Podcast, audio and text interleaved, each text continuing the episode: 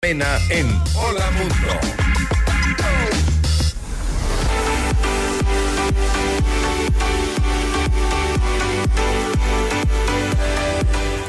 Ocho de la mañana con 36 minutos. Ya regresamos y nos conectamos ahora mismo a las plataformas digitales en esta comunicación 360 en FM Mundo Live.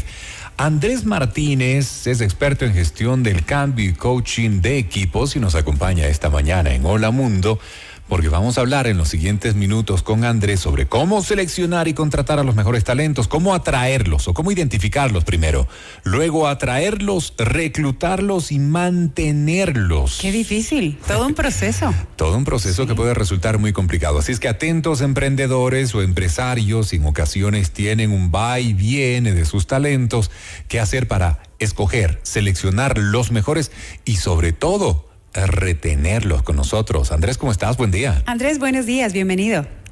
Hola Valeria, hola Rodrigo, buenos días, ¿cómo están? Muy bien, muchas gracias. Disfrutando de este rico clima que nos regala hoy Quito. Pero bueno, el, tema que te hemos eh, planteado, Andrés, realmente eh, resulta muchas veces un dolor de cabeza para una empresa, ¿no? Cuando de pronto necesitas contratar a una persona, el hecho de pensar en el perfil que necesita eh, llenar ese candidato y luego pues viene todo el proceso de saber identificarlo, de reclutarlo y luego pues lograr mantenerlo. Por favor, si nos indicas cuál es la forma correcta y exitosa para que una empresa no pase por este dolor de cabeza, sino que más bien sea un, proceso tranquilo y, y, con buenos resultados. Mira, creo que hay tres fases fundamentales, ustedes ya lo mencionaban, que están relacionados justamente con la atracción, la identificación y la retención como tal. Tres palabras y tres procesos sumamente importantes. Eh, cuando hablamos de atracción, sin lugar a dudas, creo que hoy hay que tener muy en cuenta qué generaciones son las que hoy estamos reclutando. Si bien es cierto, las fuentes laborales obviamente están abiertas multigeneracionalmente, pero hay una concentración importante en términos de generación, tanto millennials y generación Z, que son muchas veces una fuerza laboral importante que hoy viene creciendo y hay que enmarcar mucho qué sucede hoy en el mercado eh, a nivel global y no solamente en el Ecuador. Hoy cada vez más se buscan empresas con propósitos claros, es decir, cada vez más para poder atraer a los nuevos colaboradores, potenciales colaboradores de una organización, cada vez más es súper importante definir cuál es el propósito de tu organización. Esto quiere decir, adicional a lo que puede producir, comercializar, etcétera, etcétera, cuál es el trasfondo de lo que está haciendo tu organización. Te pongo un ejemplo, si yo estoy eh, trabajando en una empresa, no sé, farmacéutica, no solamente es importante saber que vendo medicamentos de insumos, sino es para qué, el buscar el para qué, para mejorar la calidad de vida, para mejorar obviamente condiciones obviamente eh, de pacientes, eh, si vendo productos alimenticios, es decir, cómo te van a ayudar estos para qué, qué contribución están generando. Y muchas veces inclusive muchas marcas juntan el propósito de sus organizaciones, inclusive con actividades de relevancia social en el entorno. ¿Por qué lo están haciendo cada vez más esto? Es el famoso marketing de reclutamiento, ¿sí? Para atraer a la gente, para poder ser lo suficientemente interesantes para los eh, candidatos como tal. Hay que recordar que hoy en día también no solo es importante, obviamente, eh, el nosotros buscar candidatos, sino que te busquen, que te tengan identificado. Esto es súper relevante en el punto número uno relacionado con el tema de atracción. Definir el propósito y saberlo comunicar. Este marketing de reclutamiento que hoy por hoy se pueden ver en muchas de las redes, obviamente, de eh, formales de empleabilidad, ¿sí? Mira, qué interesante lo que nos acabas de decir. Y claro, eso da una vuelta de 180 grados en el tema de lo que sucedía anteriormente, ¿no? Antes lo que buscabas de alguna manera tal vez era estabilidad, la posibilidad de insertarte en una empresa y la satisfacción mayor era precisamente acceder al ámbito laboral. Ahora eh, sí, se ve en épocas actuales que hay otros eh, requisitos adicionales que tienes que cumplir como empresa para que yo para eh, ser atractivos. Exacto, para que sean atractivos para, para la persona, para quien quiera pertenecer a esa organización. Ahora, eh, ¿Eso ocurre en el 100% de casos o si es ya un tema generacional tal cual lo acabas de describir? Me refiero, si quieres un ejecutivo de alto nivel, de gran trayectoria, de un muy buen tiempo, tal vez el proceso varía muchísimo y estamos hablando de generaciones que van simple y sencillamente a cargos en inicio. No sé ahí, Andrés, cómo es la dinámica, es distinta. Mira, no necesariamente. Creo que este, este tema del propósito en las organizaciones ha venido eh, evolucionando de manera importante. Creo que cada vez más los profesionales, indistintamente de las organizaciones, sí buscan cómo esas organizaciones donde van a prestar sus servicios de alguna forma trascienden el entorno donde están eh, trabajando como tal. Porque buscan también que se identifiquen con sus propios valores, inclusive profesionales y personales como tal. Entonces, si bien es cierto, está muy marcado en estas generaciones de mayor forma, pero el proceso cada vez más es ageneracional, cada vez es más eh, enfocado a nivel general. Por eso es importante definir eh, en, ese sentido para poder eh, atraer talentos el tema de los propósitos como tal, ¿sí? Okay. Y lo segundo que justamente ustedes mencionaban es cómo identifico talentos. Y, es súper interesante, ¿no? Steve Jobs en algún momento, cuando se disponía a contratar gente, justamente él se planteaba la siguiente pregunta y era si con alguno de estos potenciales candidatos o, próximos colaboradores de su compañía conversaría con esas personas relajadamente dando un paseo, solía decir él. Y, esto nos trae también eh, a, a colación de que hoy por hoy para poder identificar talentos y buscar cada vez más la esencia de las personas que hagan ese match con tu organización, las entrevistas tienen que ser cada vez más humanizadas. Y aquí sí quiero resaltar este proceso. La humanización en el proceso de contratación y de selección se vuelve crítico, porque solamente cuando trabajas un proceso humanizado puedes conocer efectivamente de una forma mucho más transparente a las personas. Eh, si te das cuenta, mucho, mucho de lo que pasa hoy en las organizaciones es que los procesos de selección son mecánicos. Y cuando llevas un proceso mecánico, obviamente las respuestas son muy eh, enmarcadas dentro de este tema. Algo parecido a lo que a veces pasa en estos protocolos de call center, que todos seguramente hemos tenido, que tienen un protocolo que sientes que prácticamente te están tratando como una estandarización eh, a nivel general.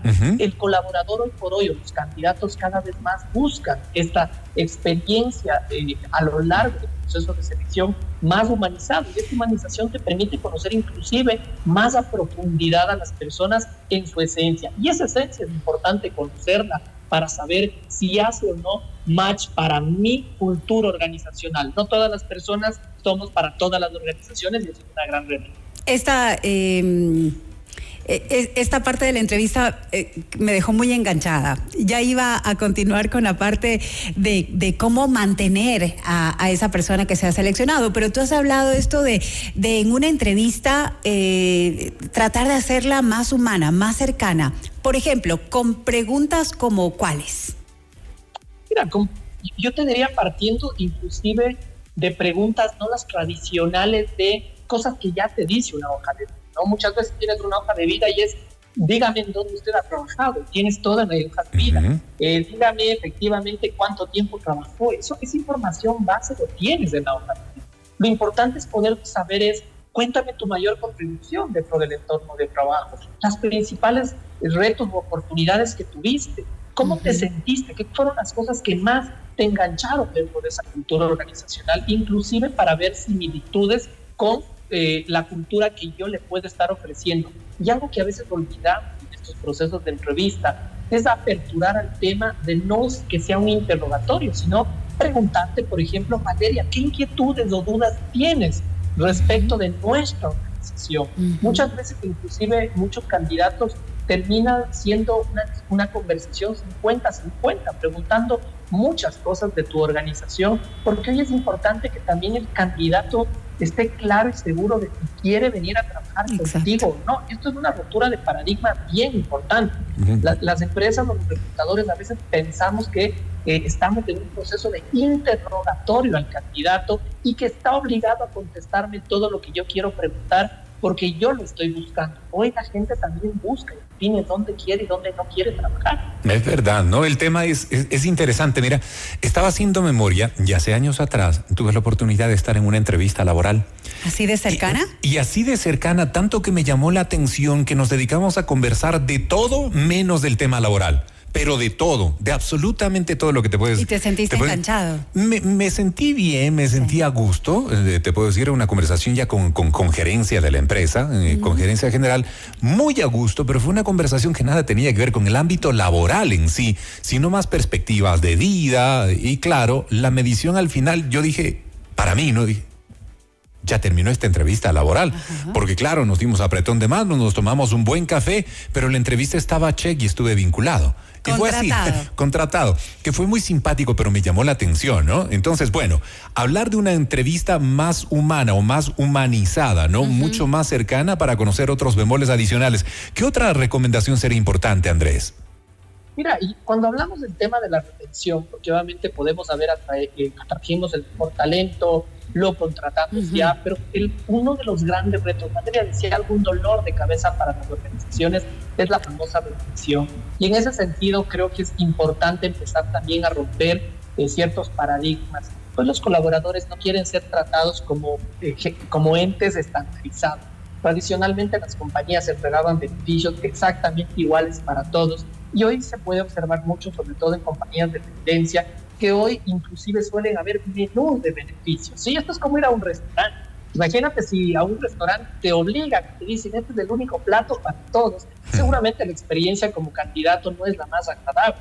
Hoy en muchas de las compañías se ofrecen menús de beneficios basados lógicamente en un presupuesto en el cual obviamente el colaborador pueda, de acuerdo a sus propios intereses, armar estos beneficios y que aquí se rompe también un paradigma importante. No todos ellos están atados a temas económicos.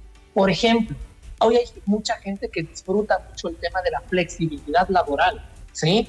Eh, ¿Por qué no pensar dentro del menú de beneficios tener, por ejemplo, horarios de entrada extendidos, ¿sí? horarios de salidas anticipados, eh, desconexión a partir de cierta hora eh, de, día como tal, no conexión de fines de semana, eh, temas obviamente de trabajo remoto, inclusive desde localidades o países diferenciados de donde estás, cuando pues puedes ampliar inclusive temas de vacaciones como tal. Es decir, hay una serie de beneficios que hoy por hoy, para mí el mayor símil es eh, algo parecido a lo que puede pasar con plataformas comerciales, por ejemplo, con un Netflix, donde cuando tú ingresas hay un menú que Rodrigo tiene de películas sugeridas de acuerdo a sus conocimientos, de acuerdo a sus gustos, y esto debe empezar a pasar en las organizaciones. Es decir, beneficios cada vez más estilo menú de escogencia, basado en un presupuesto, lógicamente siempre, en donde yo pueda adaptar de acuerdo a mis intereses. Algo que pasa muy frecuentemente en el entorno, por ejemplo, es eh, te entregan, no sé, una tarjeta X de cierta compañía para poder tener descuento.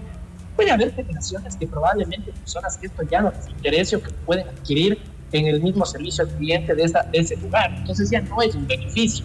Y los beneficios son tan propios y tan personales que definitivamente ya no es una vía la estandarización, sino la personalización. Y esto es un reto enorme para las compañías grandes, pequeñas y medianas, hoy por hoy, pero claramente da muy buenos réditos en términos de retención de sus colaboradores porque sientes que estás trabajando en un entorno personalizado.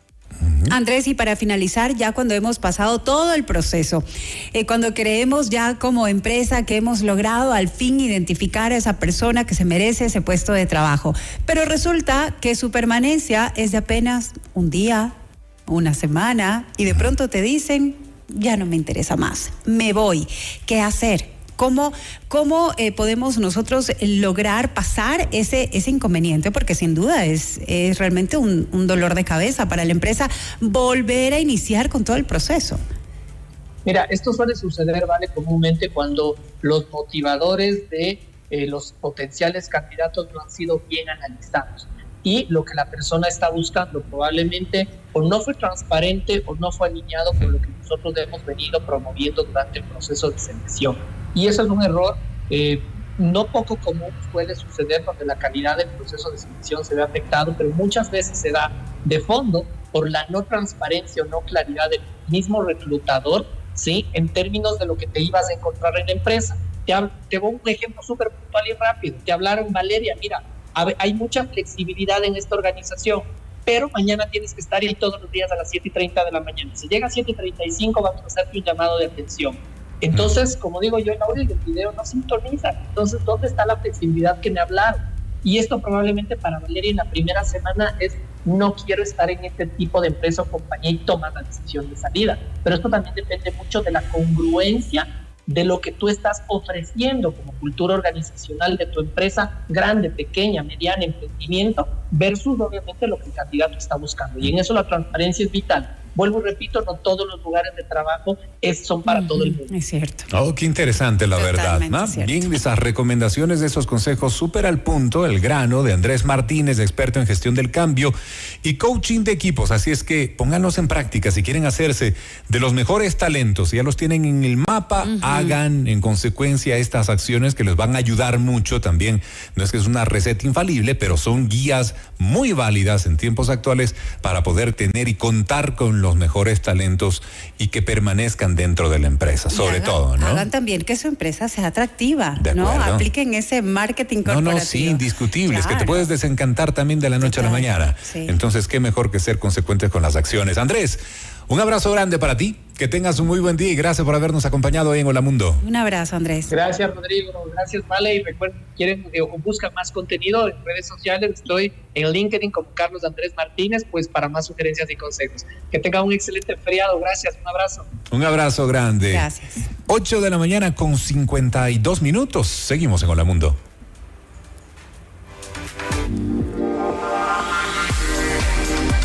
Mundo con Rodrigo Proaño y Valeria Mena.